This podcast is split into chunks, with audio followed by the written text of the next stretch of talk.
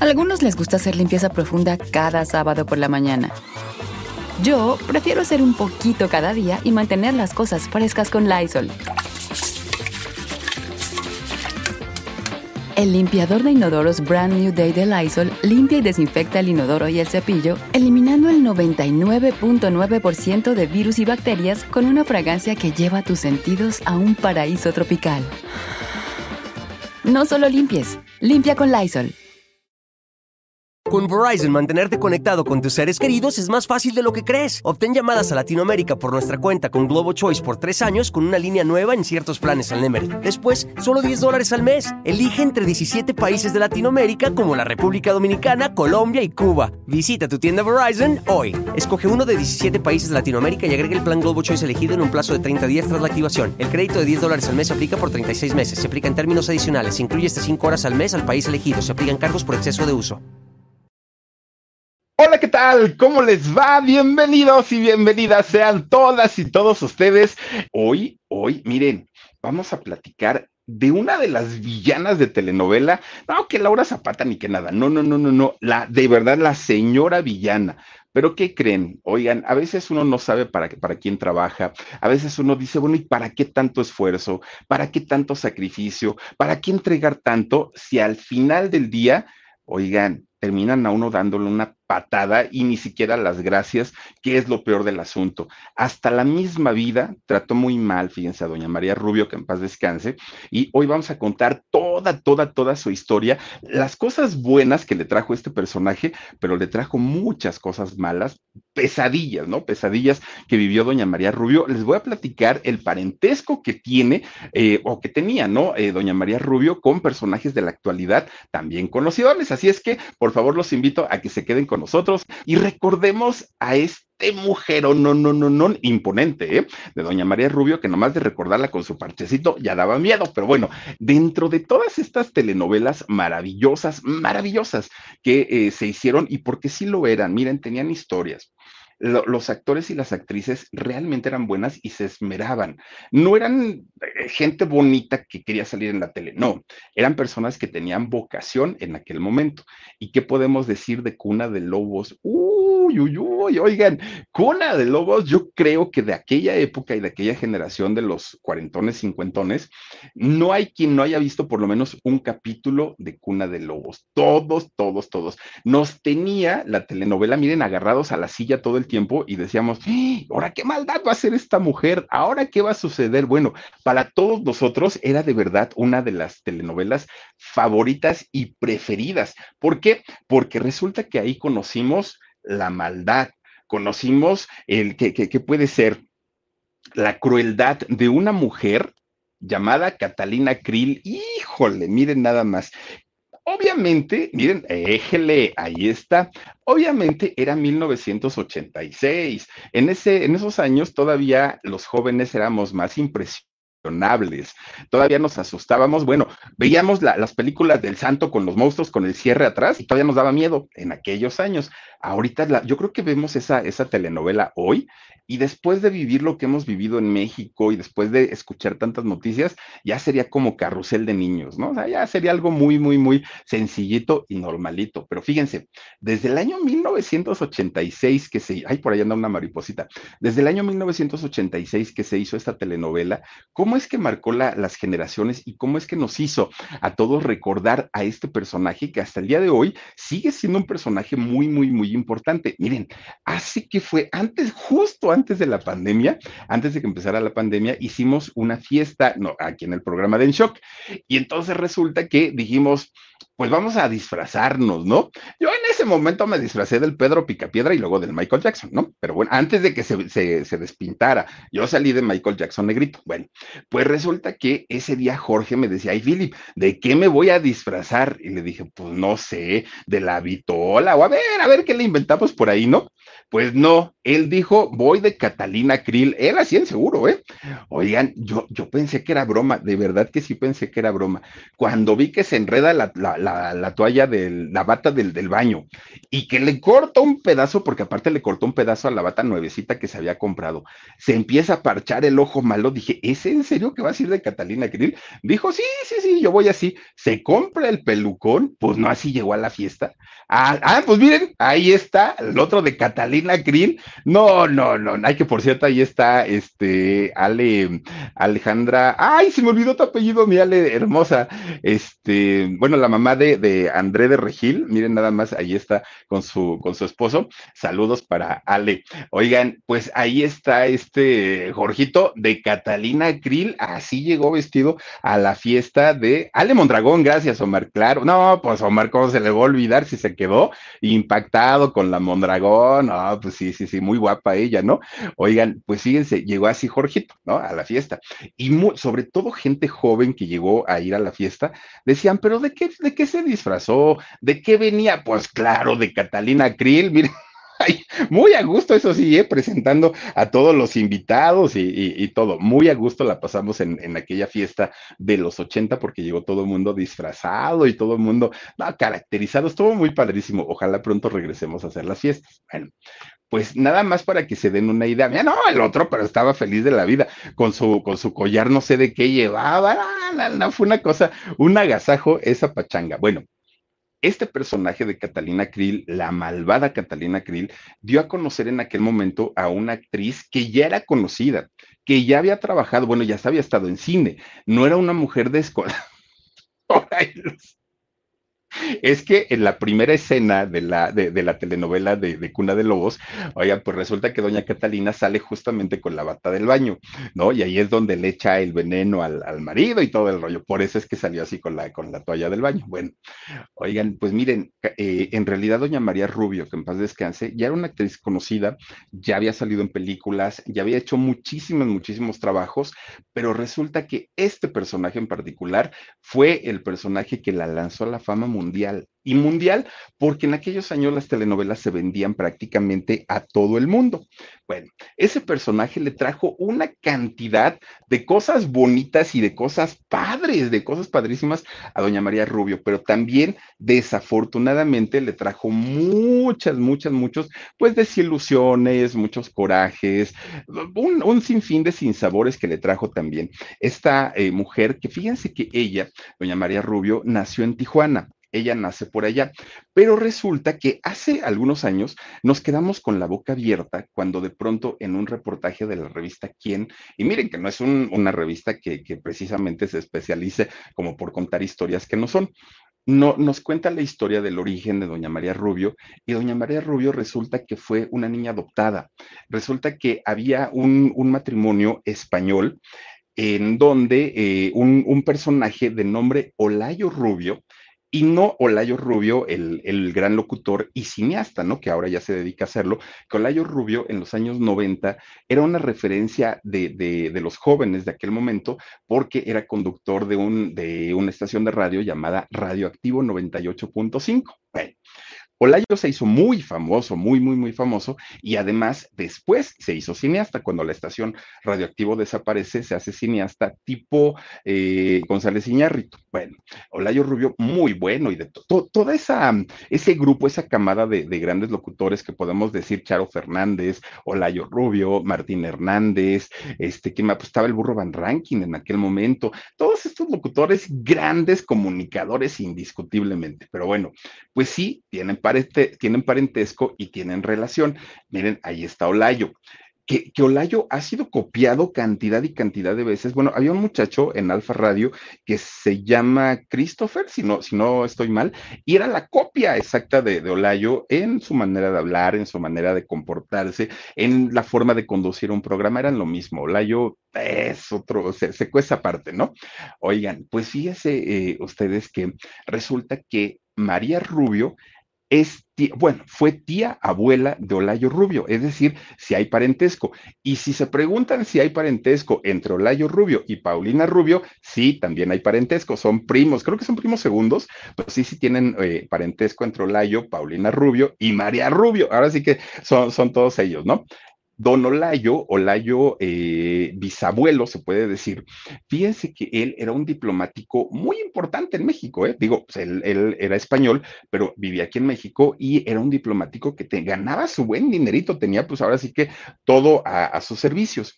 Y él, este señor Olayo, se casa con una, eh, una muchacha llamada María Tejero. Y resulta que doña María Tejero, una mujer muy guapa, también española, muy, muy, muy guapa, ella se dedicaba pues prácticamente a las cosas de su casa, a las cosas del hogar, familia acomodada, pues no necesitaban como mucho. Miren, ahí está don, don Olayo Rubio. Bueno, pues resulta que estos dos personajes, tanto Olayo como María Tejero, se casan, ¿no? Y resulta que cuando era muy bebecita, este, una, una pequeñita tijuanense, deciden adoptarla y le ponen por nombre María.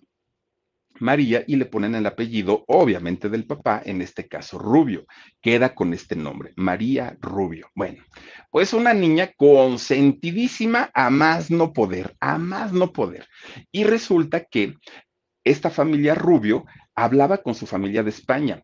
Y entonces un día le, les dicen a los abuelos españoles, oigan, pues ya somos papás, ya tenemos una hija, está bien bonita, eh, pues ella es mexicana, pero ahora ya va a tener la nacionalidad española aparte de todo, y queremos llevárselas a España para que la conozcan, para que convivan con ella y para que pues seamos una familia.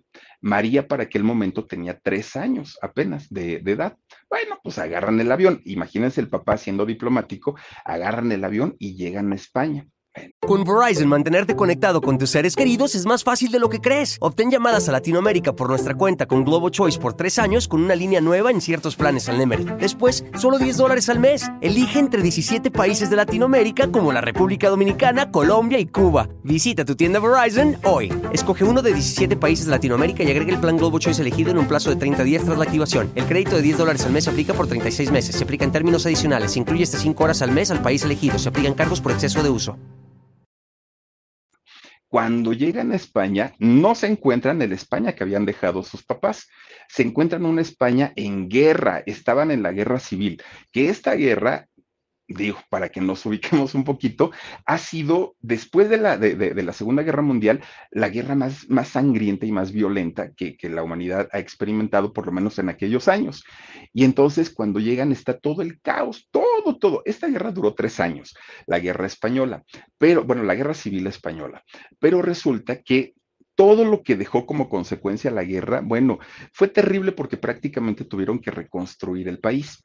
Resulta que cuando llega la familia Rubio allá, se encuentran con esta situación de guerra y desafortunadamente ya no pueden salir de España. Les dicen, ¿saben qué toque de queda? Nadie sale de España. Los que alcanzaron a irse, que fueron muchísimas, muchísimas personas, dijeron, pues ya se fueron, ¿no? Que aparte esa guerra, miren, murieron, según las cifras oficiales, más de 200 mil personas pero fueron millones los que escaparon, los que lograron salir en aquel momento de, España. Los Rubio no los rubios se tuvieron que quedar viviendo allá en España durante 10 años, 10 años en donde no había dinero, donde no había trabajo, donde no había comida. Bueno, imagínense después de haberlo tenido todo aquí en México, llegar a su país y encontrarse con que está derrumbado y no hay fuentes de trabajo, la pasaron bastante, bastante mal. Vivieron allá en San Sebastián, en España, y pues para ellos fueron tiempos bastante, bastante complicadísimos, porque además ellos iban de visita no iban con la intención de vivir allá. Entonces no llevaban ropa, no llevaba, o sea, nada, pues era un viaje finalmente de vacaciones. Miren, tienen que reiniciar su vida en un país deshecho, en un país destrozado, y tienen que colaborar de alguna manera a la recuperación de, del país. Fue muy, muy, muy complicado, y eso no fue lo peor. Fíjense que, que aparte de que no tenían dinero, la pequeña María se comienza a enfermar, empieza a sentirse mal del corazón desde que, estaba, desde que llegó prácticamente allá a España. Y el papá decía, si nos hubiéramos quedado en México, tendría la mejor atención del mundo. Pero aquí en España, que no hay trabajo, no hay dinero, no hay ni doctores, ¿qué vamos a hacer? Pues la niña se quejaba y se quejaba. Cuando finalmente la pueden llevar con un especialista, la niña lo que tenía es que el corazón le estaba creciendo, pero demasiado rápido para una niña de su edad y esto le podía tener bastante, eh, sí, eh, llevar a tener bastantes problemas. Entonces, lo que hacen solamente porque no podían intervenirla, no podían hacer ninguna otra cosa, pues era dejarla eh, acostada prácticamente todo el tiempo, día y noche, pues acostadita, comiendo en la cama, consintiéndola, pues en lo que podían los papás. Este problema le duró a María hasta que ella cumplió nueve años de edad. Todavía a los nueve tenía esta, esta situación, pero de pronto se recuperó. Ya no hubo mayor problema, los papás descansaron. Pero los papás que no podían darles la, darle la atención que ella merecía, lo que hicieron fue como compensarla. ¿Y cuál era la manera de compensar a María? cuidándola, apapachándola, consintiéndola. Bueno, no la dejaban que fuera solita ni al baño, ¿no? A, la niña. ¿Y esto qué hizo María? Que se hiciera una niña chipil, diríamos en México, ¿no? Una niña que, miren, ya estaba pues a sus 10 años y María todavía hablaba como bebé. ¿no? Así porque le, le, hablaba, niña, así, y así contestaba ella, o sea, una niña muy mimada, exageradamente mimada. Cuando su mamá, imagínense ustedes que le hacía avioncito para comer, a ver, mi niña chiquita, y abra la boquita, así, y la niña ya con 10 años, oigan, pues quién sabe si le darían biberón en aquel momento, juren lo que sí. Pues resulta entonces que María empieza a desarrollar este carácter muy, pues muy infantil, bastante, bastante, bastante. No era una, ahora sí que como Vivi, ¿no? Peluche, no era una niña normal. Oigan, pues María no pudo ir ni a la escuela porque pues los papás no la dejaban levantarse, ¿no? Entonces sus papás le empiezan a enseñar a leer, a escribir, a sumar y a restar. Y entonces cuando sus, sus pocas amiguitas que llegaba a tener le decían, María, párate, vamos a jugar no puedo, estoy enfermita, mis papás me están cuidando. Y ya la chamaca ni tenía nada, pero todavía ella se decía que estaba, que estaba malita. Y así se la fue llevando, se la fue llevando. Pues ella dijo, mientras yo esté con mi mamá, porque se hizo como muy apegada a ellos, al papá y a la mamá, pues ella decía, pues yo estoy, finalmente estoy bien. Bueno, pues resulta que llega la adolescencia y María todavía era una criaturita, o sea, de, físico, que aparte María era muy bonita, muy, muy, pues ya era una adolescente y todavía se seguía comportando como una niñita chiquita, ¿no? Que quería que todo el mundo la, la atendiera, la papachara y todo el rollo. Bueno, imagínensela ya con sus 13 añitos y jugando a las muñecas todavía y les daba de comer a sus muñecas y todo el rollo, ¿no? Y sus papás pues decían, es que está enfermita, ¿no? Déjenla, no importa, no pasa nada. Bueno, no iba a fiestas, no salía con sus amiguitas, nada, ella se la vivía ahí en su casa. Bueno, pues resulta, fíjense nada más, cuando ella cumple justamente 13 años, al fin su papá puede juntar un dinerito y regresar a México. Y no lo pensó, dijo inmediatamente, vámonos, porque aquí las cosas en España pues van a tardar muchos años en, recuperarse. Y fue cierto, fue hasta por ahí de los años 80 cuando todo empieza como a tomar su curso, pero en realidad fueron años con, con lo del franquismo y todo esto. No, no, no, estuvo terrible. A los 13 años llegan a México, María, su mamá y su papá. Bueno, pues inmediatamente que dijeron, a ver, María, vamos a ver que el doctor te revise y a ver cómo sigues. El doctor le dijo, pues sí, probablemente la niña tuvo este problema del engrandecimiento del corazón, pero ya no lo tiene. María ya está bien, puede caminar, correr, brincar, saltar o hacer lo que quiera. Inmediatamente los papás dijeron, pues a la escuela y a recuperar el tiempo perdido. Hombre, María lloraba como a los chiquillos cuando los llevan al kinder, ¿no? Que se agarra uno de, de los barrotes. No quería pero finalmente los papás dijeron, sí, sí tienes que ir. Y mira, ya otra vez con su cargo el papá, ganando su buen dinerito, dijo, te vamos a llevar a, las mejores escuelas para que no tengas que convivir con los niñitos que luego son un poquito complicados y te van a hacer burla porque tú ya eres grande, porque apenas estás aprendiendo las cosas esenciales de la primaria. Vámonos a una escuela católica y a una escuela atendida por monjitas y ellas te van a tratar mejor. Pues ya, dijo María, pues bueno, pues ya ni modo, todas me van a obligar a ir empieza María a ir a estudiar con, las monjitas. Oigan, fíjense que María se hace una persona muy católica, mucho, mucho, muy católica, obviamente teniendo una educación religiosa. María era de poner en primer lugar a Dios después a su familia, después ella y después todo lo demás. Se hizo en una mujer de fe, siendo muy jovencita María. Bueno, pues hasta ahí digamos que pues todo transcurría de manera normal, ¿no? Entre comillas. Bueno, después de ahí, su papá le dijo, bueno, ya no puedes estar pues en la primaria con las monjitas, ahora te vas a ir ya a una escuela como más normalita y miren, puras escuelas de prestigio, ¿eh? el colegio Oxford y este tipo de, colegios que son bastante, bastante caritos. Bueno, pues resulta que todo esto que hacían sus papás era porque ellos se sentían como en deuda, como en deuda por el tiempo que la llevaron a España y que pues la llevaron como un viaje normal y que la, eh, la niña padeció muchas cosas cuando ellos están en México le quieren compensar absolutamente todo. Por eso es que la metían solamente a escuelas de buen nivel. Bueno, pues con 14 años, María ya era toda una señorita, que además de todo, les digo, el rostro de María era un rostro muy, muy, muy guapo. Bueno, pues a esa edad, a los 14 años, María de pronto un día decía, es que me gusta bailar y me gusta pues, pues, hacer cosas para teatro y, este tipo de cosas. Los papás siendo tan consentidores le dijeron, hija, lo que quieras. Tú pídenos y nosotros pagamos lo que sea. Y entonces María dijo, sí, sí, quiero estudiar baile y quiero, quiero estudiar actuación y quiero hacer todo eso. Y el papá le dijo, ok, no te vas a dedicar a eso, seguramente vas a ser diplomático como yo, pero pues no, no está por demás que estudies esa carrera si tú la quieres estudiar. Bueno, pues la meten nada más ni nada menos que a la Escuela de Artes Teatrales del Instituto Nacional de Bellas Artes. Imagino cualquier cosa. Entra María a estudiar ahí y bueno, empieza a estudiar danza y actuación. María era una gran bailarina, fíjense ustedes. Bueno, pues resulta que empieza a estudiar ella, le empieza a ir muy bien porque ella decía, si mis papás me están dando el permiso, yo voy a pues hacer todo lo posible para sacarle el mayor beneficio a estar aquí en la escuela. Ella dijo, ¿no? Y entonces resulta que un día, fíjense, eh, enamoradiza ella, porque con sus 14 años resulta que conoce a un muchacho. Se su primer amor de María, ¿no? Se enamoró de él, era su novio de ahí mismo, de Bellas Artes. Se hicieron novios y la empiezan a pasar muy a gusto. Pero pues era su primer amor y pues estaba inexperta. Entonces, este muchacho la truena, y le dijo, ya no quiero andar contigo. Al poquito tiempo de esto, esto, este muchacho se casó, pero con otra muchacha. Y María pues dijo, bueno, pues ya ni modo, ¿no? Ya conoceré a otra persona.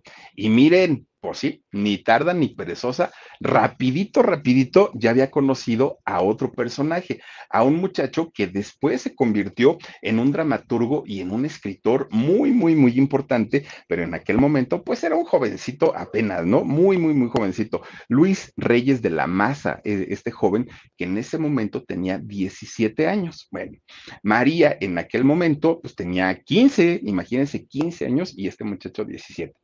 Con Verizon, mantenerte conectado con tus seres queridos es más fácil de lo que crees. Obtén llamadas a Latinoamérica por nuestra cuenta con Globo Choice por tres años con una línea nueva en ciertos planes al Nemery. Después, solo 10 dólares al mes. Elige entre 17 países de Latinoamérica como la República Dominicana, Colombia y Cuba. Visita tu tienda Verizon hoy. Escoge uno de 17 países de Latinoamérica y agrega el plan Globo Choice elegido en un plazo de 30 días tras la activación. El crédito de 10 dólares al mes se aplica por 36 meses. Se aplica en términos adicionales. Se incluye hasta 5 horas al mes al país elegido. Se aplican cargos por exceso de uso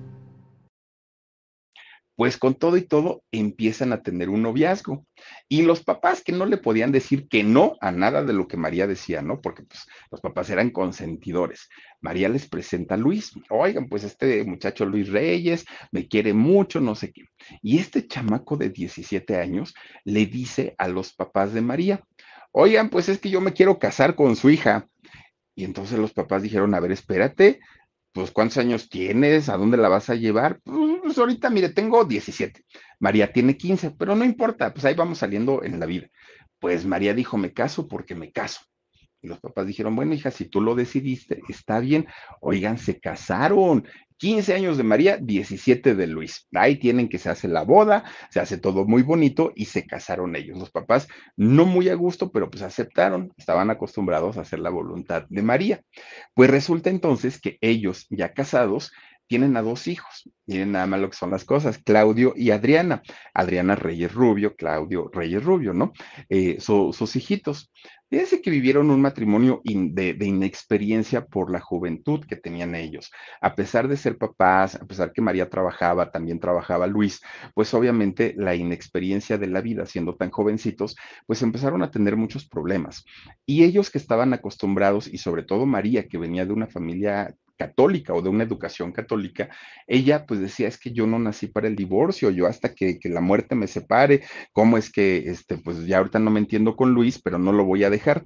Hizo todo lo posible por, eh, pues de alguna manera seguir junto a él, pero después de 34 años de matrimonio, ya las diferencias eran muy fuertes, sus hijos pues ya estaban grandes y finalmente dijeron hay que divorciarnos, ¿no? Se divorciaron en el año 83, ¿tá? cada quien tomó su, su, camino y finalmente pues María se queda con, con los niños. Miren, por, haberse casado tan joven y ella por haber iniciado sus estudios, tanto eh, estudios académicos como estudios artísticos, ya siendo una, un, adolescente que no era por realmente una niña, su carrera artística no empezó a una edad temprana. La carrera artística de María empezó cuando ella cumple los 22 años. Entonces, a sus 22 años, que ella ya había estudiado en, Bellas Artes, ahí en, el, en la escuela de teatro, y danza, pues resulta que María un buen día conoce nada más ni nada menos que a don Enrique Alonso. Oigan, para quienes ubican a don Enrique Alonso, claro, don Cachirulo, que también dicen que tenía sus rollos, ¿eh? Don Cachirulo, pero lo conocen, ¿no? Aquel de los cuentos y de este teatro infantil que hacía en aquellos años, pues lo conocen. Y entonces don Cachirulo le, le, hace una prueba a María para ver qué tal era. Y entonces, como María era muy, bueno, siempre fue como muy naturalita ella, le encantó a don, a Enrique Alonso. Y entonces la contrata para hacer una, pues digamos, una, un papel pequeñito en una puesta en escena infantil que se llamó El Portal de Belén. Era una navideña, ¿no? Bueno, pues ahí empieza a trabajar doña María. Miren, ahí está don Cachirulo y qué jovencito. Oigan, pues empieza a trabajar ahí con, con don Cachirulo en esta obra de teatro. Él fue el primer hombre que cree en, el trabajo de, de, María y el que le da su primera oportunidad. Y cuando don Cachirulo le pregunta a María, María, ¿cuál es tu objetivo en la vida? ¿Quieres ser famosa? ¿Quieres ser exitosa? ¿Quieres ser de la, ahora sí que como dicen por ahí, de las estrellas del canal de las estrellas? María dijo, no, no, no, no, eso a mí no me interesa, a mí no me interesa ni la fama, ni el dinero, ni... Yo lo que quiero es trabajar, sentirme útil y hacer buenos papeles como actriz, le dijo a don Cachirulo. Bueno, pues resulta que don Cachirulo le dijo, mira, sí está bien lo que tú dices, pero todo viene en conjunto, la fama y en algún momento te va a comer y ella dijo, pero yo la verdad así como protagonizar y todo, pues no, yo, yo, yo no. Bueno, dijo don Cachirulo, entonces vamos a trabajar con lo del portal de Belén y a ver qué sucede. Miren, pues resulta que eh, le fue tan bien con, con don Cachirulo que los cineastas empiezan a buscar a María quiero esa niña, quiero esa muchacha para que me venga a ser un personaje. Oiga, no salió hasta como la hija del huracán Ramírez en una película. Ahí sale, ¿no? Doña María Rubio. Bueno, hizo varias películas, María. Trabajó y trabajaba bastante bien, sin necesidad, porque su papá en aquel momento, pues un hombre muy, este, muy, muy importante, ¿no? Pues un, un diplomático. Bueno, pues resulta que María que ella lo único que buscaba era ser, pues tener un lugar y ser reconocida como actriz, no como estrella, no como la máxima figura, no, no, no. Doña María decía, y a mí como con que me hagan un lugarcito como, como actriz, con eso me doy por bien, por bien servido. Bueno, pues resulta que cuando cumple 29 años de edad, fíjense, pues ya no estaba, digamos, como muchas actrices que empiezan muy jovencitas, ¿no? Pues es cuando la llaman para hacer telenovelas a los 29 años y hace una telenovela que se llamaba Doña Macabra ahí es donde sale María Rubio. Ese fue el inicio de su carrera en las telenovelas, porque de ahí, miren, le siguieron telenovelas como Rina, ¿se acuerdan de la jorobadita? Eh, salió en Colorina, en El Derecho de Nacer. Bueno, hasta ese momento logró hacer 15 telenovelas, que son muchísimas. Por eso les decía yo al inicio que María ya era una actriz de cine, de teatro y de televisión. Ya tenía sus reconocimientos. Bueno, ese tiempo para María fue un tiempo de experiencia, fue un tiempo en el que ella logró de alguna manera, pues, hacerse de una experiencia, de hacerse un nombre y de hacerse muchas amistades también en el medio. Bueno, ahora María ya era buscada por productores de teatro, productores de cine y también por productores de televisión. Bueno, para aquel momento, fíjense que María había hecho ya 10 películas, había hecho series de televisión, había hecho telenovelas y había hecho sus obras de teatro, pero ella pues decía, todo eso está muy bien, ¿no? Para mí todo está muy bien. Ya no necesito más. Ahora sí que ya conseguí lo que yo quería, ya trabajo en cine, ya trabajo en teatro, ya trabajo en tele. ¿Qué más me puede hacer falta? Y mucha gente le decía, te hace falta llevarte el primer crédito. Y entonces, este, María, eh, María decía, no, no, no, no, no, a mí no me interesa el primer crédito. Yo lo que quiero nada más es trabajar.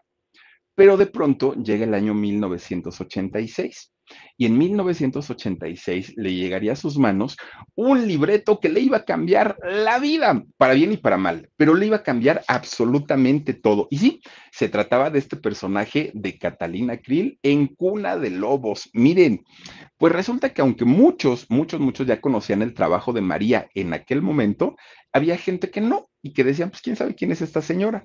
Pero miren, para bien o para mal, una vez que María sale en Cuna de Lobos, quienes la conocían, la amaron y quienes no la conocían, la conocieron y también la amaron. ¿Cómo es que nace o de dónde sale Cuna de Lobos? Miren, había un, escritor mm, pues, importante de los importantes eh, y generalmente que trabajaba para Televisa, que era Carlos Olmos. Carlos Olmos, ah, un, un, hombre aparte, pues que miren, tenía una facilidad para escribir y para crear maravillosa. Bueno, pues resulta que este señor, que también escribió, por cierto, El extraño retorno de Diana Salazar, sí, el alma en pena que va arrastrando cadenas. Bueno, pues resulta que un día don Carlos estaba viendo una película, una película de Hollywood, ¿no? Que se llama El aniversario. Esta película salió en el año 1968. Miren, ahí está don Carlitos Olmos.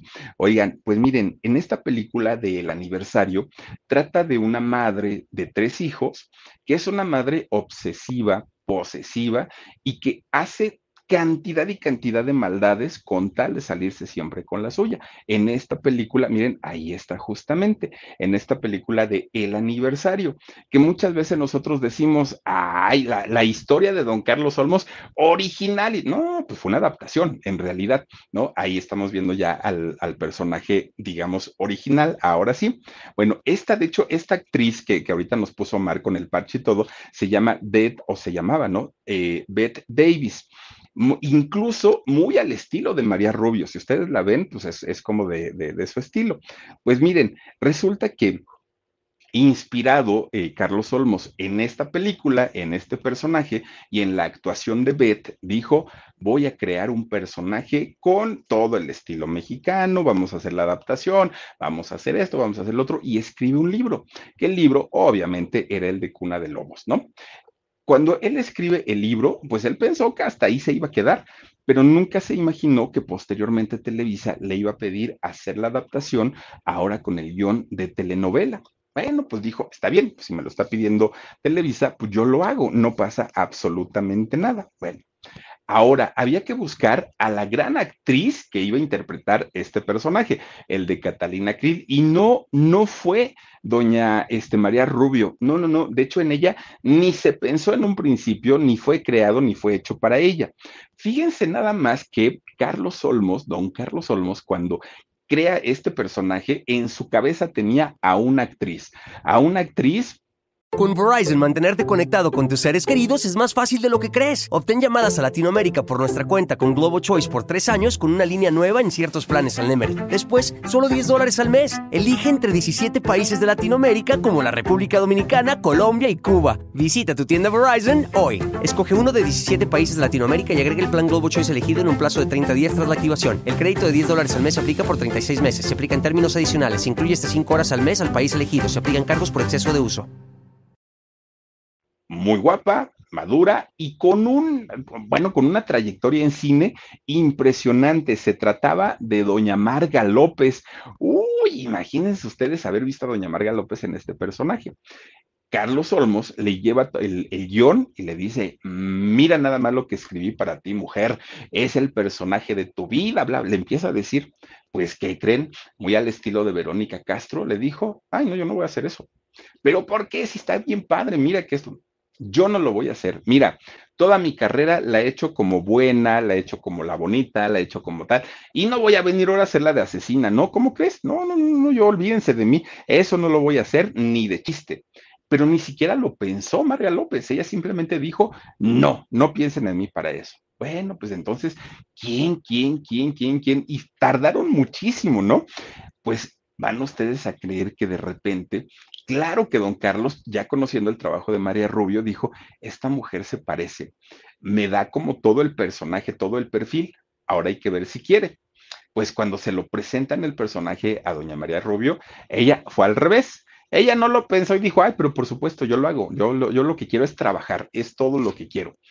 Y empiezan a preparar este personaje, que de hecho la protagonista de la telenovela, por supuesto que no iba a ser Catalina Krill. Catalina Krill era parte del elenco de la telenovela. ¿Por qué? Porque los protagonistas iban a ser, pues obviamente los jóvenes de la historia, que en ese momento era don Gonzalo Vega, era don Alejandro Camacho y era eh, esta mujer, ay, ¿quién era, verán? Esta Diana Bracho, guapísima Diana Bracho. Bueno, pues resulta que el personaje de Diana Bracho, que se iba a llamar en la telenovela Leonora Navarro, pues resulta que dijeron, este personaje se lo vamos a dar a una gran actriz que esté al nivel, al nivel de, este, de, de la telenovela de lo que escribimos, ¿no? Y entonces le hablan a doña Angélica Aragón le hablan a esta mujer, que aparte a mí me encanta cómo actúa Angélica Aragón, y resulta que Angélica les dice, híjole, pues sí está bonita la historia, sí está bien padre, pero ¿qué creen? Miren, no me lo tomen a mal. Yo con el colmillazo que tengo, dijo este Angélica Aragón, yo les puedo vaticinar que eso va a ser un fracaso. Y yo no quiero un fracaso en mi carrera. Entonces, les agradezco mucho, pero pues la verdad es que no. Pues ya nos dijeron que no primero doña Marga López y ahora ya también Angélica Aragón dijo que no.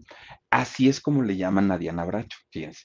Y entonces, eh, ya una vez que empieza eh, esta mujer, Diana Bracho, a, a trabajar, pues ya tenían el elenco completito la telenovela ya estaba pues más que armada. Doña Carmen Montejo, ¿se acuerdan ustedes, no? Rebeca Jones, Alejandro Camacho, Gonzalo Vega y doña Lilia Aragón todo el elenco de Cuna de Lobos ya estaba más que formada.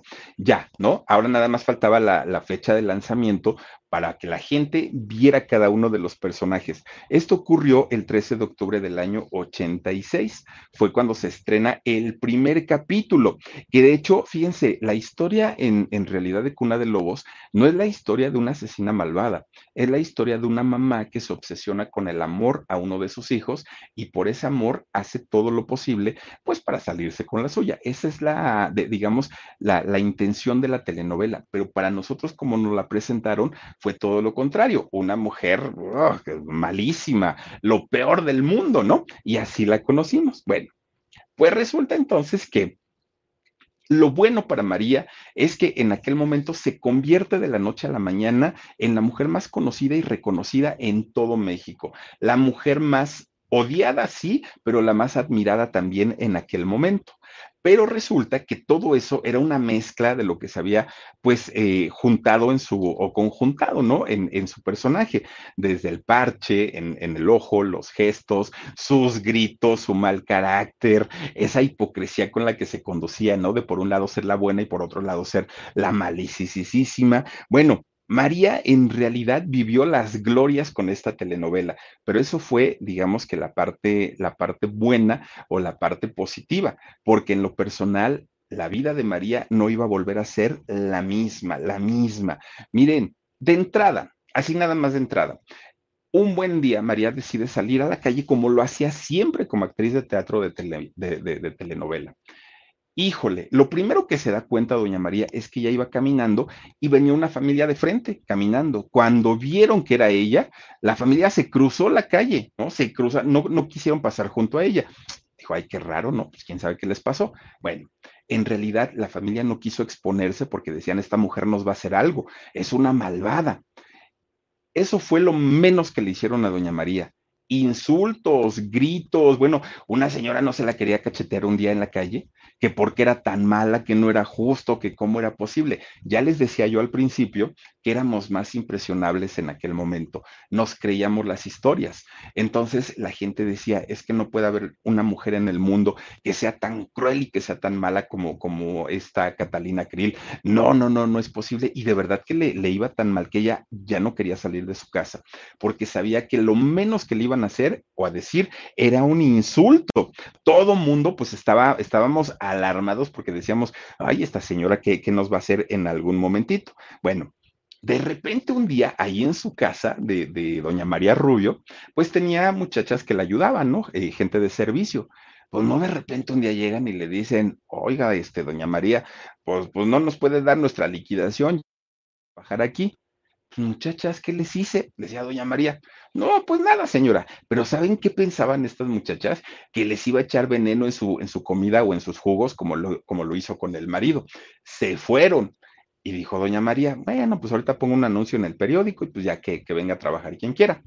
Llegaban a trabajar las muchachas y, y, ellas iban pues con la intención y la ilusión de encontrar trabajo pero cuando veían a Doña María decían, ay, Dios mío, la, es la Catalina Krill, córrele, pues se echaban a correr, no querían ya trabajar en su casa ni querían estar cerca de ella, porque, pues, imagínense ustedes, trabajar para Catalina Krill era muy feo en aquel momento. Bueno, pues la familia de, hay una familia en México de políticos muy, muy, muy importantes, que son los Krill, ¿sí? ahora conocemos a Santiago Krill, pero bueno, toda su familia siempre ha sido políticos de toda la vida que Santiago Krill es el padre de Constanza, hija de, Edith González, que en paz descanse. Pues la familia de, de, Santiago Krill le pidieron a Televisa que cambiara el apellido porque decían, no queremos que nuestro apellido se relacione con un personaje tan malo. Ah, en aquel momento, pues no, no, no estábamos con los ojos tan abiertos de, lo que hacían los políticos. Entonces, eh, lo, los Krill dijeron, por favor, cambien ese apellido. Televisa dijo, no, no, no, no, no tenemos por qué. Bueno, pasó. Pues resulta que hay un pueblito llamado Krill, hoy debe ser una ciudad, fíjense, esta ciudad eh, de Krill allá en Chihuahua, en el norte de México. Pues la gente de Krill, de, de, allá del pueblito, resulta que hicieron una, un, un ¿cómo le llaman? Que, juntan firmas, pues, juntan firmas de toda la gente de, del pueblo, donde, miren, pusieron, pusieron hojas y hojas y hojas y hojas, las metieron así en, en un sobre y se las mandan a Televisa oigan Televisa, no sean gachos. Fíjense que pues ahora toda la gente piensa que los de Krill somos malas personas, que los de Krill andamos matando gente y nosotros no somos así. Pues Televisa también le, rechaza la propuesta, ¿no? Porque pues obviamente ellos estaban ganando y estaban bastante, bastante contentos, ¿no? Televisa, miren, ahí está Krill. De hecho, ay, hay nieve y todo. Bueno, pues Catalina se convierte en una de las telenovelas más vendidas de México. Y a pesar eh, de, que mucha gente le tenía miedo o no la querían en, en aquel momento, sin la presencia de Catalina Krill en esa telenovela, pues olvídenlo, con la de Lobo simplemente no hubiera funcionado. Era necesaria la presencia de Catalina. Tan es así que le robó el protagónico a Gonzalo Vega, le robó el protagónico a Rebecca Jones, a Diana Bracho, a todos los que salieron ahí. Bueno, la única que lucía era Catalina Krill, ¿no? Bueno, hasta doña Catalina le daba miedo, imagínense su, su, personaje, porque decía, es que sí soy bien mala, ¿no? Bien, bien mala. Bueno, mucha gente cuando se la encontraba en la calle le gritaban, Catalina para presidente, ¿no? Porque decían, es que necesitamos en México una mujer que tenga esos tremendos pantalonzotes de la señora y que nos tenga así, ¿no? O sea, que, que, que tenga ese carácter tan fuerte. Y Catalina Krill dijo, Dios mío, ¿hasta dónde hemos llegado como para que ahora la gente quiera que un personaje tan malévolo pues agarre la presidencia de México. Bueno. Con Verizon, mantenerte conectado con tus seres queridos es más fácil de lo que crees. Obtén llamadas a Latinoamérica por nuestra cuenta con Globo Choice por tres años con una línea nueva en ciertos planes al Nemer. Después, solo 10 dólares al mes. Elige entre 17 países de Latinoamérica como la República Dominicana, Colombia y Cuba. Visita tu tienda Verizon hoy. Escoge uno de 17 países de Latinoamérica y agrega el plan Globo Choice elegido en un plazo de 30 días tras la activación. El crédito de 10 dólares al mes aplica por 36 meses. Se aplica en términos adicionales. Se incluye hasta 5 horas al mes al país elegido. Se aplican cargos por exceso de uso. Años más tarde, y fueron pocos, ¿no? Años más tarde resulta que llega a la presidencia un personaje que hasta el día de hoy ha sido de los más odiados y despreciados. Y entonces cuando le preguntan a, a Catalina, no, bueno, a doña María Rubio, le preguntan, oiga, ¿Se acuerda usted que hace algún tiempo le decía al público que se lanzara de presidenta y usted dijo que no, que porque no era posible que, una, una mujer tan mala gobernara un país? ¿Qué piensa ahora? Le dijeron. Y doña María Rubio dijo, mm, lo único que les puedo decir es que si en ese tiempo se espantaban por Catalina Krill, hoy tenemos en presidencia a uno peor todavía, peor de canijo. ¿A quién se refería doña, doña María Rubio? Pues sí, a don Carlos Salinas de Gortari, este expresidente de México que, bueno, no nos dejó en la ruina, simplemente no dejó un país que recuperar, ¿no? Nos dejó literalmente en la calle. Pues bueno, doña María finalmente pues estaba convertida en un personaje sasasasazo que pues, pues imagínense todo lo que logró y que consiguió, pero hacer este personaje también le requirió muchos sacrificios a esta actriz en aquel momento. Miren, de entrada, este parche que se ponía todos los días, o por lo menos cuando tenía llamado para hacerlo, a doña, a doña María le causó muchos problemas. ¿Por qué? Porque resulta que cada que sacaba una ropa diferente, ella, por decir algo, yo traigo la, la, playera roja y el parche se lo ponía rojo. Luego que la chamarra negra, el parche negro. Y siempre le cambiaban el color del parche. Pues resulta que el pegamento que ocupaban para ponérselo a, María todos los días le empezó a como a corroer toda la parte del párpado y un día que le arrancan el parche, oigan, le ocasionan un desgarre de párpado tremendo a doña María, se la tienen que llevar al hospital y la dejaron ahí, ¿no? En el hospital. Cuando le llega el cuento nonón, porque la tuvieron que operar a doña María, le llega el cuento nonón, ella dijo, ah, pues ahí están los señores de Televisa que paguen. Ajá, hasta cree que pagaron. No, la operación se la tuvo que, pagar doña María solita, solita, solita. Bueno, pues ya, como sea, dijo, pues ya ni modo, ¿no? Pero miren, eso no era lo peor, lo peor. Doña María tenía un problema visual, ella era miope, como mucha gente, ¿no? Eh, era miope, pero resulta que de un ojo era más todavía. Entonces, de un lado veía dos, tres y del otro, pues prácticamente no veía. Pero el personaje requería que María se pusiera el parche en el ojo que mejor veía. Entonces, el que le dejaban libre era el, el malo. Y entonces, cuando ella hacía sus escenas, se tropezaba, se caía, se golpeaba con los muebles. Bueno, pobre mujer llegaron a ponerle dobles para poder hacer este personaje, porque de lo contrario, doña María hubiera acabado con, la, con, las espinillas todas moradas por cada trancazo que se daba. Fue muy, muy, muy difícil para, María poder lograr este personaje. Y entonces, fíjense ustedes que cuando eh, sale finalmente al aire la, la, telenovela, salió en el horario de las seis de la tarde, ¿no? Televisa pues, la, la puso a ese horario y con una duración de media hora pero resulta que el rating que estaba aquí de repente se fue prácticamente al 100%. Oigan, todo mundo quería ver lo que las maldades que iba a hacer Catalina Krill en cada capítulo. Pues llega el momento en el que el tigre Azcárraga, Emilio Azcárraga eh, Milmo, dice, no, no, no, no, no, ese horario pues, no se cobran tan caros los comerciales, tráiganselo para las nueve de la noche. Y entonces todo el mundo brincó porque dijeron, oiga, don Emilio, pero ese horario es el premio, ese horario es el más caro, ¿cómo la vamos a meter ahí? Que la pongan ahí. Y ya no quiero que la pongan media hora, ahora los capítulos van a ser de una hora. Oiga, pero es que eso va a pegar con el, con el noticiero de don Jacobo Zabludovsky. A mí me vale gorro. Ustedes ponen una de lobos de 9 a 10 de la noche y San se acabó, son mis órdenes pero todo eso tenía jiribilla, ¿no? Como decimos por ahí. Y es que resulta que en 1986 apenas había pasado un año del terremoto de 1985. Además, la crisis política, económica, social que había en México, pues estaba a todo lo que da. Necesitábamos un distractor, necesitábamos algo que nos hiciera olvidar por una hora todo lo que vivíamos en México en aquel momento. Y Cuna de Lobos era el pretexto perfecto y lo lograron, lo consiguieron. Metieron cuna de lobos y de pronto ya no se hablaba en las calles de los problemas y de que si el presidente y que si no, ya se hablaba que qué hizo Catalina Krill que ahora quién mató. Bueno, les, les, funcionó bastante, bastante, bastante bien en aquellos años. Hoy siguen usando esas estrategias todavía. Pero hoy hay redes sociales, hoy hay otro tipo de comunicación y hay otro tipo de comunicadores. Esto ya no les funciona como les funcionó hace muchos años. Pero bueno, Cuna de Lobos, imagínense ustedes todo lo que representó tanto para, para el gobierno, para Televisa y para los mexicanos en aquel momento. No hasta tiene una historieta, Cuna de Lobos, aunque no lo crean, en dibujos este, de, de, papel, historietas, cómics, pues, tiene su, su cómic Cuna de Lobos, que en realidad se llama eh, Cuna de Locos, esta, eh, esta, este cómic que existe Cuna de Locos y sale Catalina Krill con su ojito parchado y todo el rollo. En aquellos años, don Palillo, el papá de, a ver si me va a poner Omar el, cómic. Ah, sí, miren, ahí está, Cuna de Locos, ahí está la historieta y costaba 150 pesos. Después nos quitaron tres ceros y pues ya nomás quedó en unos 50, ¿no? Pero bueno, oigan, pues ahí está.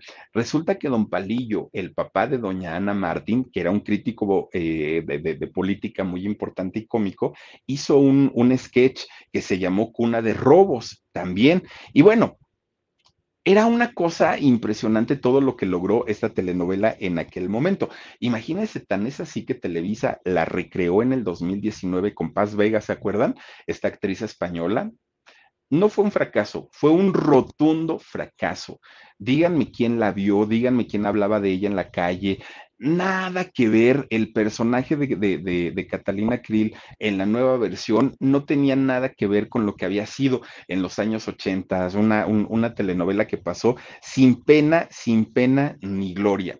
Pero resulta que todo lo bueno había sido para el gobierno, para los mexicanos y para Televisa, porque para Doña María, no. Porque para Doña María después, Doña María Rubio, después que termina de, de hacer este personaje de Cuna de Lobos, parecía que ya no había nada para ella. Iba con los productores y ella pensando después de este protagónico tan que yo me robé aparte, ¿no? Tan bueno, pues cualquiera me va a querer contratar y no, no hay trabajo, no hay trabajo, este, después lo vemos, y así se la iban llevando con, con, doña María. Nadie la quería contratar. El pretexto que le daban era porque, María, no hay un personaje a tu altura, no hay algo que cubra tus expectativas. Entonces, mira, mejor eh, aguántate y Así se la trajeron nueve años en la congeladora a María Rubio, nueve años en los que no pudo trabajar, en los que ni cine, bueno, hizo algunas participaciones en cine chiquititas, algunas cosas en teatro muy pequeñitas, y María estuvo prácticamente en, la congeladora durante ese tiempo. Claro, mientras ella no trabajaba, pues no generaba este dinerito. Y entonces todo esto era a causa de que su personaje se había devorado a la persona, a María Rubio. Bueno, estuvo batallando durante mucho, mucho, mucho tiempo. Fueron siete años los que ella estuvo sin, sin trabajar, no fueron nueve, fueron siete. Hasta que finalmente, fíjense que le, le dan un, un, papel ya importante en, en, una telenovela que se llamaba Imperios de, Imperio de Cristal. Y resulta que esta telenovela, que fue en el año 94, pues a María le dan un personaje de buena, ¿no? En la historia. Nadie se lo creyó. Y nadie se lo creyó porque todos queríamos ver a una, a una María Rubio en villana porque lo hacía perfectamente bien y aunque el papel de buena lo representó y lo hizo muy bien, nadie se la creyó, ¿no? Aunque en la vida real y las personas que conocieron a, doña María Rubio hablaban maravillas de esta mujer, que era una mujer sencilla, amable, risueña, madre amorosa, entregada al cuidado y luchando siempre por sus hijos, que tenía un humor negro y ácido todo el tiempo y, miren, nada que ver, nada que ver con los papeles que ella pues representaba generalmente. Bueno, eso sí, doña María era buena para cobrar. Fíjense que a diferencia de muchas de sus compañeras, a doña María Rubio no le quedaban a deber porque ella antes de salir a escena tenía que ver el chequecito. Si no, no salía, lo cual era muy bueno, ¿eh? Porque pues imagínense ustedes si no cuánta, cuánta tranza le hubieran hecho. Si de por sí, miren, cuando, cuando eh, están en su auge Cuna de Lobos, Televisa vendió todo lo que ustedes quieran. Vendió la telenovela a muchos países, la comercializó, la repitió. Bueno, Televisa cobró cantidad y cantidad por la retransmisión de, esta telenovela. Doña María, junto con todo el elenco, le dieron mucho dinero a ganar a Televisa en aquellos años.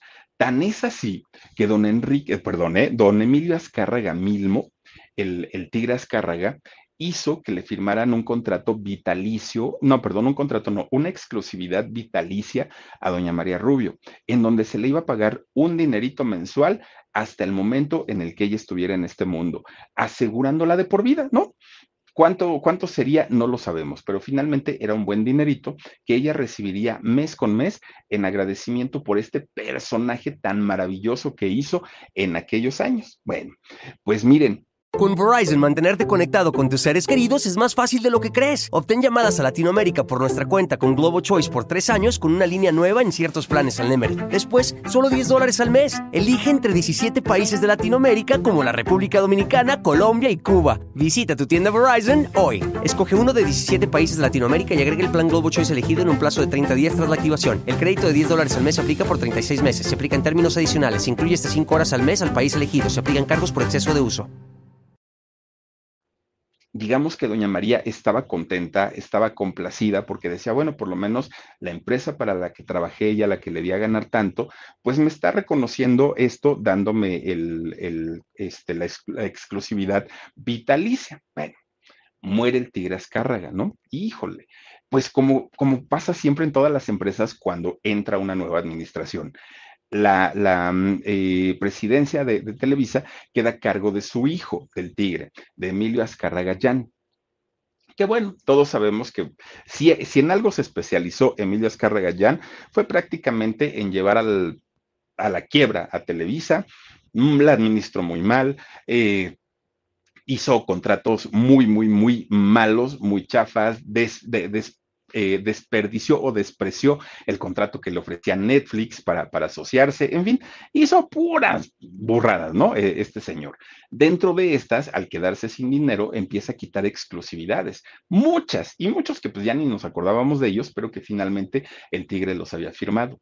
Dentro de las muchas exclusividades que quitan es la de doña María Rubio y doña María Rubio que tenía una, pues una manera muy, muy, muy, muy fuerte, ¿no? De, ella reclamar lo que por derecho le correspondía, algo que, le aplaudimos, pues resulta que un día va a la oficina de, de Emilio Azcarragayán y ahí le dice, oye, pues es que tu papá a mí me dejó un contrato vitalicio. Y te voy a decir qué quiere decir la palabra vitalicia, quiere decir hasta que yo me muera. Entonces, no me puedes dejar de pagar. No, no, eso tu papá lo dejó muy bien escrito. Y entonces Emilio le dijo, oiga, pues es que no hay dinero, como cree, ahorita mire que las cosas no están muy bien, me, me, duele mucho hacérselo, pero pues, ¿qué cree? Así, así son las cosas y ya no le podemos pagar. Pero ¿qué cree, doña María? Oiga, fíjese que por ahí el otro día estuvieron haciendo una telenovela y, y ahí creo que en la bodega hay unos muebles, ¿no? Que, que, ocuparon para escenografía, un comedor, unas cómodas y lo que hay, por ahí, lléveselo, ¿no? Lléveselo allá a su casa y ahí lo ocupa, ¿no? Porque pues, no, dinerito no le podemos dar. Oigan, doña María, doña María Rubio, que aparte una mujer muy educada, de mucha clase, se llevó, ¿no? Sus, sus, sus mueblecitos y los puso en su casa. Los apreciaba mucho sus mueblecitos porque decía, bueno, pues es que esto es como mi liquidación, ¿no? Pues ya, ya, ya que no voy a recibir dinerito, pues ya ni modo. Y su gran preocupación ahora era, ¿y de qué voy a vivir? Claro, mientras tanto, Televisa repetía y repetía y repetía y repetía Cuna de Lobos, y con todo eso, obviamente seguía generando y seguía ganando, pero a doña María pues ya no le tocaba nada, ¿no? De, de, todo ese dinero, ni como regalías, ni como nada. Ella ya había hecho su, su trabajo y hasta ahí.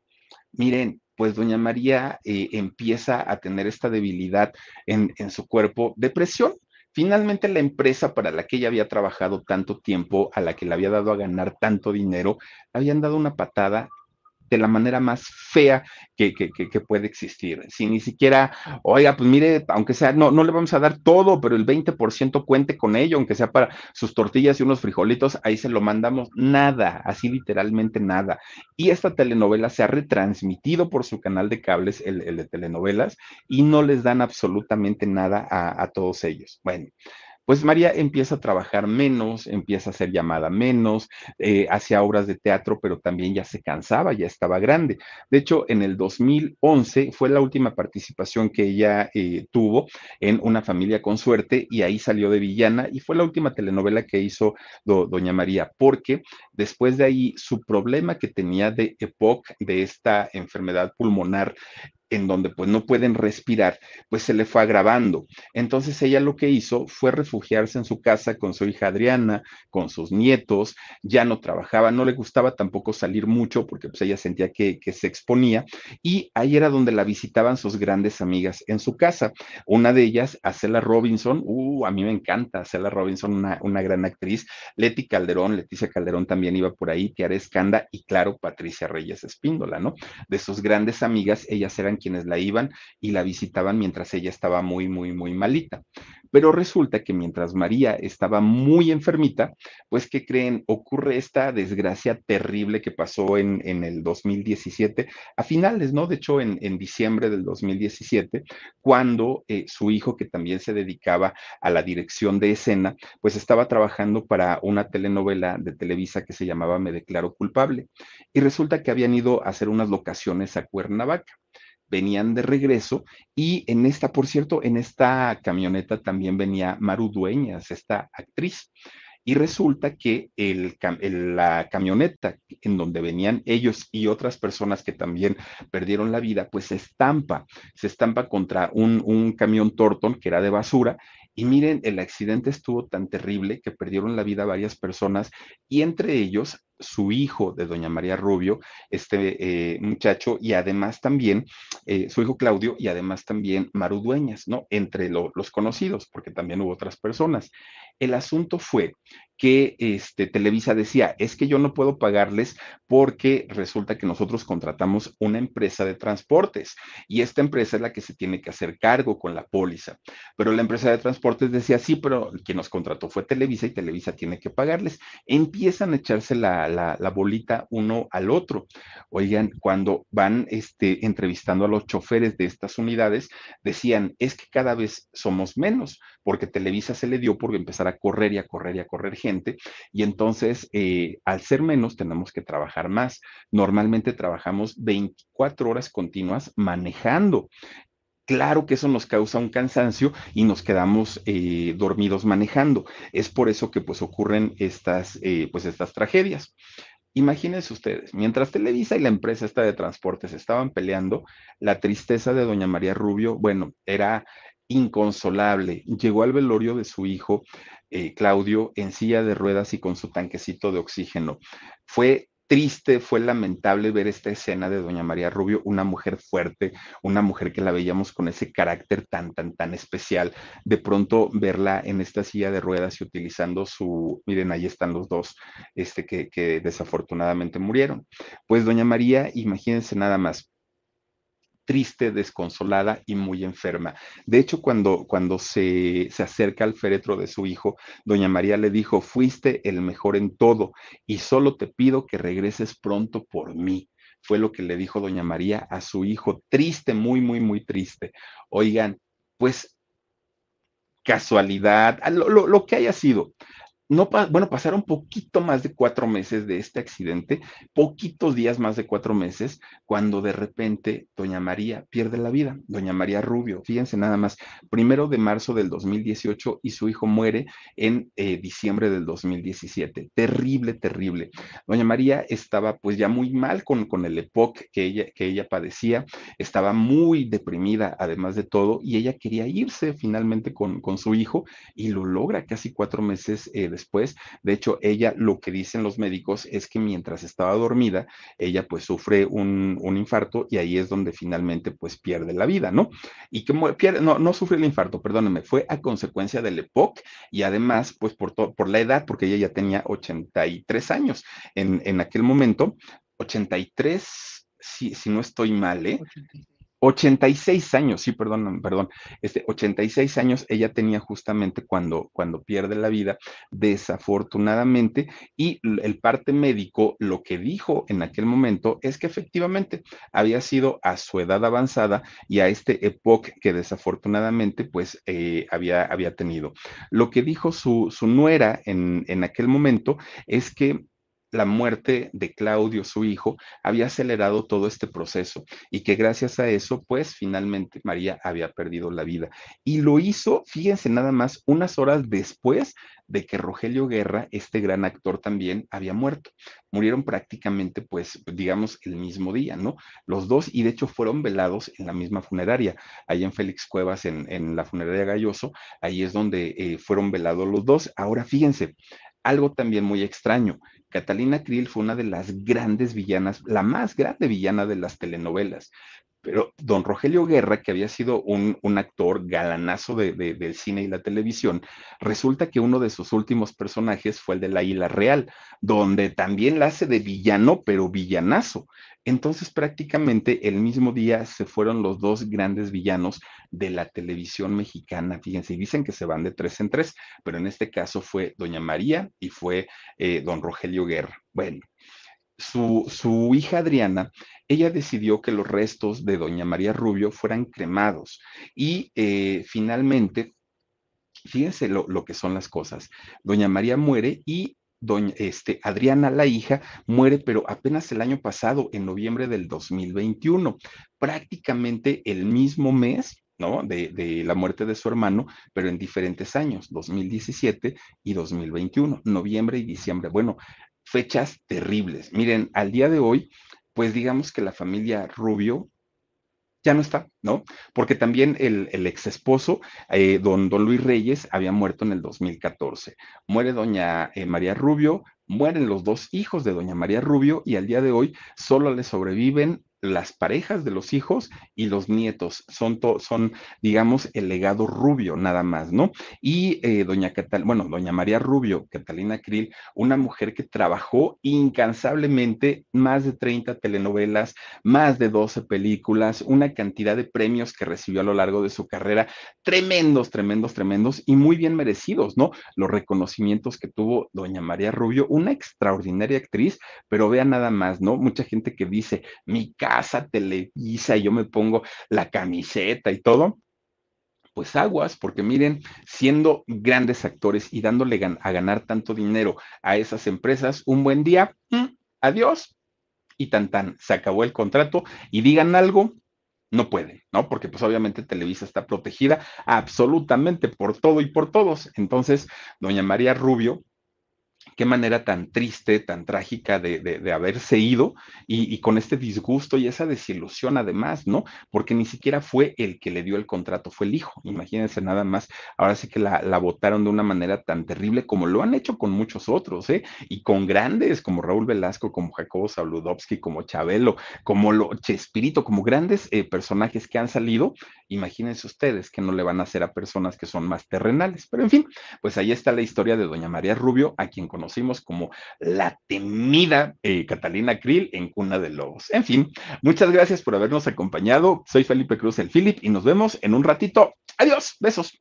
Con Verizon, mantenerte conectado con tus seres queridos es más fácil de lo que crees. Obtén llamadas a Latinoamérica por nuestra cuenta con Globo Choice por tres años con una línea nueva en ciertos planes al Nemery. Después, solo 10 dólares al mes. Elige entre 17 países de Latinoamérica como la República Dominicana, Colombia y Cuba. Visita tu tienda Verizon hoy. Escoge uno de 17 países de Latinoamérica y agrega el plan Globo Choice elegido en un plazo de 30 días tras la activación. El crédito de 10 dólares al mes se aplica por 36 meses. Se aplica en términos adicionales. Se incluye hasta 5 horas al mes al país elegido. Se aplican cargos por exceso de uso.